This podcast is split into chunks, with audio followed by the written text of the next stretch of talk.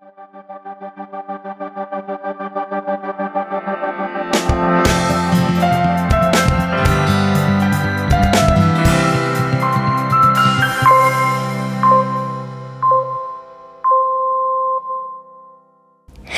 привет! С вами Лицейская дума.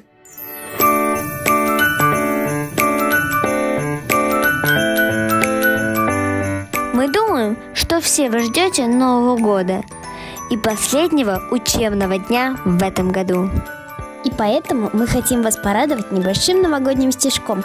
Стих собственного сочинения. Название «Пусть перед Новым годом будет». Пусть перед Новым годом будет много радостей для вас. И пусть хоть мешки подарков вам будут дарить за час. Пусть идей и вдохновения Новый год подарит вам. Много сладкого варенья и великих планов вам. Хоть и прошло мало времени от этого учебного года, все уже показывают отличные результаты. На этой неделе прошла игра КВН по мифам Древней Греции у пятых классов. Спасибо преподавателям, что организовали для нас такую веселую игру. А сейчас немножко интересных фактов про Новый год. Впервые Новый год отмечали по приказу Цезаря 1 января, более двух тысяч лет назад.